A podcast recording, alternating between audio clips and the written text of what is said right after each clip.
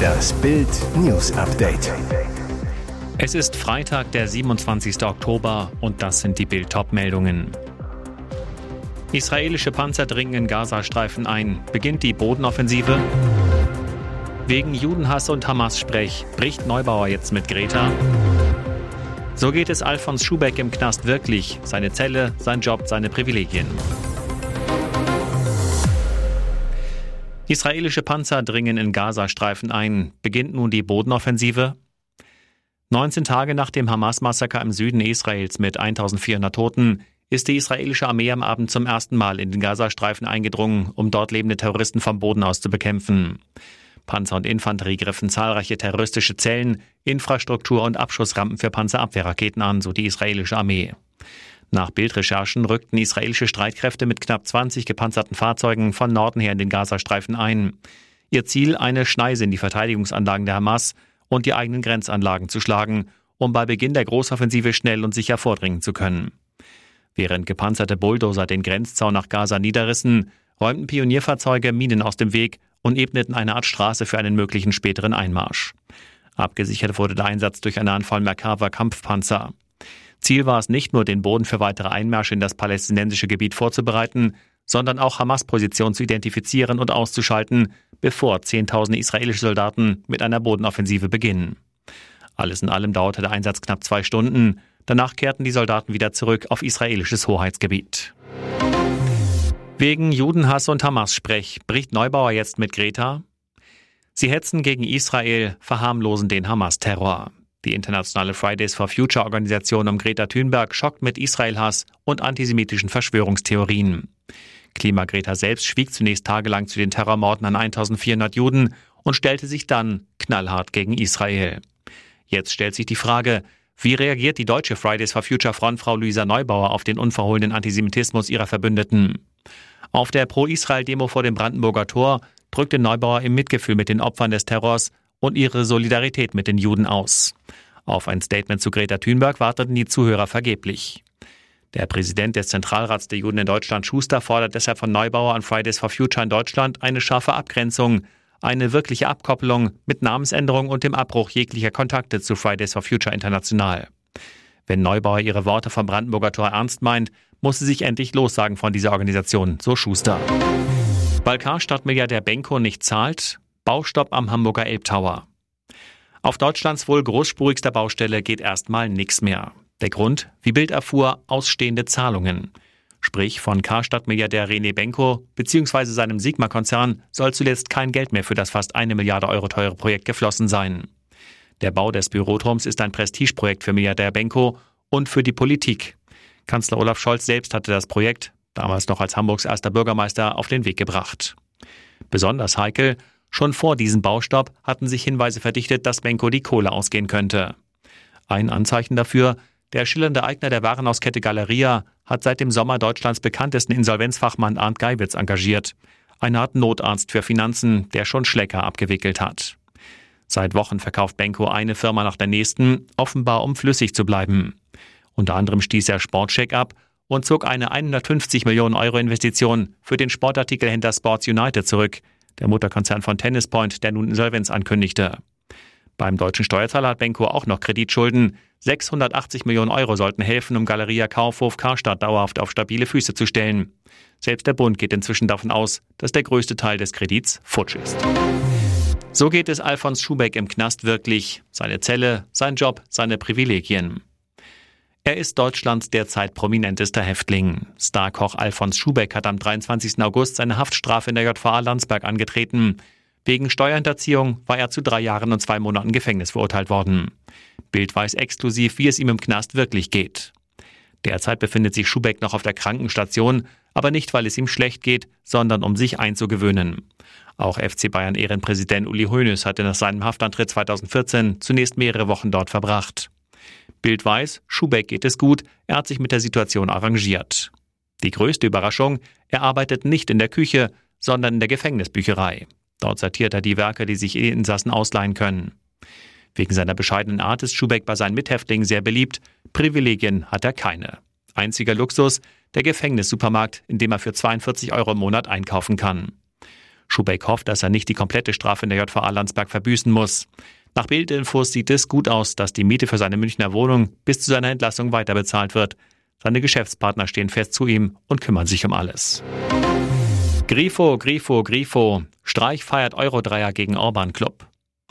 Der SC Freiburg dreht in der Europa League das Spiel beim serbischen Provinzclub.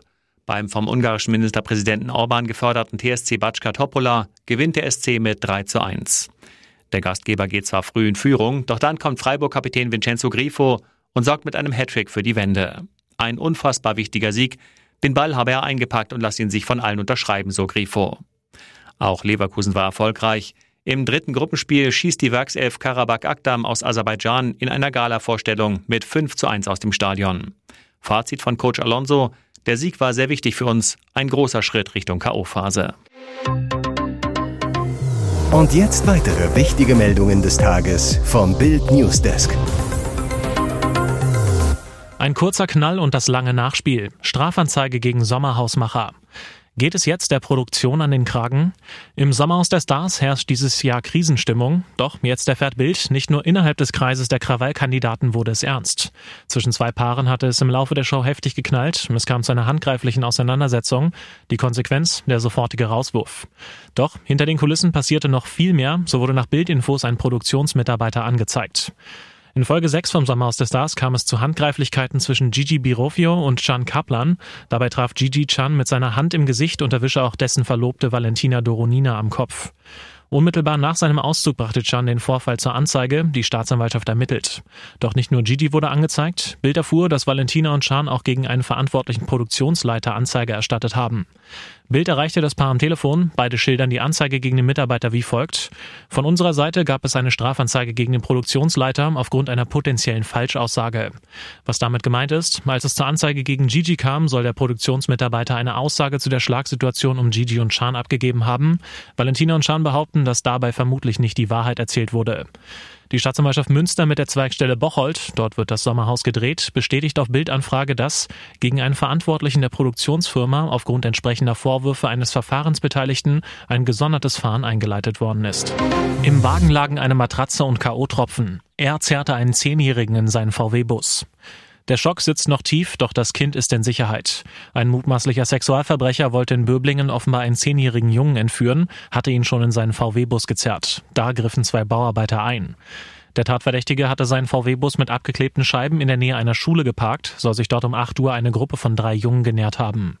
Er habe sich ein Kind gepackt, es auf den Beifahrersitz gezerrt und die Tür zugeschlagen, berichtet ein Zeuge. Dann wollte er losfahren, doch da war Zeki Jasik zur Stelle, der Bauarbeiter zu Bild. Ich habe die Fahrertür aufgerissen, den Mann aus dem Auto gezogen und ihm einen Schlag mit dem Ellbogen versetzt. Gleichzeitig hat mein Kollege den Bagger vor den VW-Bus gefahren und ihn eingekeilt. Der Mann verschanzte sich dann im Auto, konnte aber nicht mehr fliehen. Zeuge Pascal Strecker hatte inzwischen den Schüler aus dem Auto befreit. Zu Bild sagt er, ich hatte in meinem Büro im zweiten Obergeschoss die Hilferufe des Jungen gehört. Ich riss das Fenster auf, schrie den Täter an und rief die Arbeiter um Hilfe. Sie hatten das Geschehen in ihrer Baugrube nicht mitbekommen. Der mutmaßliche Sexualverbrecher wurde festgenommen, ein Richter wies ihn in eine Psychiatrie ein. Die Ermittlungen zum Tatmotiv dauern an, teilte die Staatsanwaltschaft mit. Den Jungen soll sich der 51-jährige Deutsche mit folgenden Worten gegriffen haben. Du hast ein Foto von mir gemacht, das ist verboten, deshalb bringe ich dich jetzt zur Polizei. Unklar, ob der Mann wegen Sexualdelikten vorbestraft ist. Die Staatsanwaltschaft äußerte sich dazu nicht. Nach Top-Auftritten des Ersatzmanns. Jetzt hat Neuer Ulreich Druck. Er wird für Manuel Neuer selbstlos seinen Platz räumen und dennoch macht Sven Ulreich dem fünffachen Welttorwart mächtig Druck. Das 3 zu 1 bei Galatasaray war aller Voraussicht nach Ulreichs vorerst letztes Spiel als Nummer 1 des FC Bayern. Wie Trainer Thomas Tuchel bereits Ende vergangener Woche erklärte, ist für das nächste Bundesliga-Heimspiel am Samstag gegen Darmstadt nämlich endlich das in der vergangenen Woche verschobene Neuer Comeback geplant. Ulreich sagt, natürlich ist es schade, nicht mehr im Tor zu stehen, aber ich kenne meine Rolle beim FC Bayern. Wenn Manuel spielen sollte, wird er ein gutes Comeback geben. Die Münchner Nummer 2 bleibt Neuer gegenüber total loyal, ordnet sich auch nach dessen zehnmonatiger Zwangspause wegen seines Schien- und Wadenbeinbruchs beim Skifahren mit einer ungewöhnlichen Bescheidenheit unter. Dennoch hat Ulle seinen sportlich Vorgesetzten in eine komplizierte Situation gebracht. Bayerns Nummer 26 begeistert die Fans, ebenso wie die Vereinsverantwortlichen, schließlich schon seit Wochen mit starken Paraden. Mit seiner Topleistung gegen Gala als vorläufigem Höhe- und Schlusspunkt. Einerseits freut sich der DFB-Keeper sicher über die starken Leistungen seines Vertreters, mit dem er insbesondere wegen seiner Treue gerne zusammenarbeitet. Andererseits schrauben sie aber auch die Erwartungen sehr hoch, an denen sich Neuer ab seinem Comeback sofort messen lassen muss. Nach dem Motto, ist Neuer wirklich schon wieder besser als dieser Ulreich in Topform?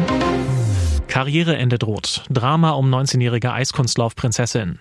Welch tragisches Schicksal. In der Welt des Eiskunstlaufens ist Anna Scherbakowa das Supertalent schlechthin. 2021 holte die Russin mit nur 16 Jahren WM-Gold, schnappte sich nur ein Jahr später auch den Spitzenplatz bei den Olympischen Winterspielen in Peking. Nun könnte ihre Karriere aber schon zu Ende sein. Der Grund? Pfeifersches Drüsenfieber. Mit der Viruskrankheit hatte sich Scherbakowa Mitte Juli infiziert. Die Erkrankung selbst sei schnell abgeheilt.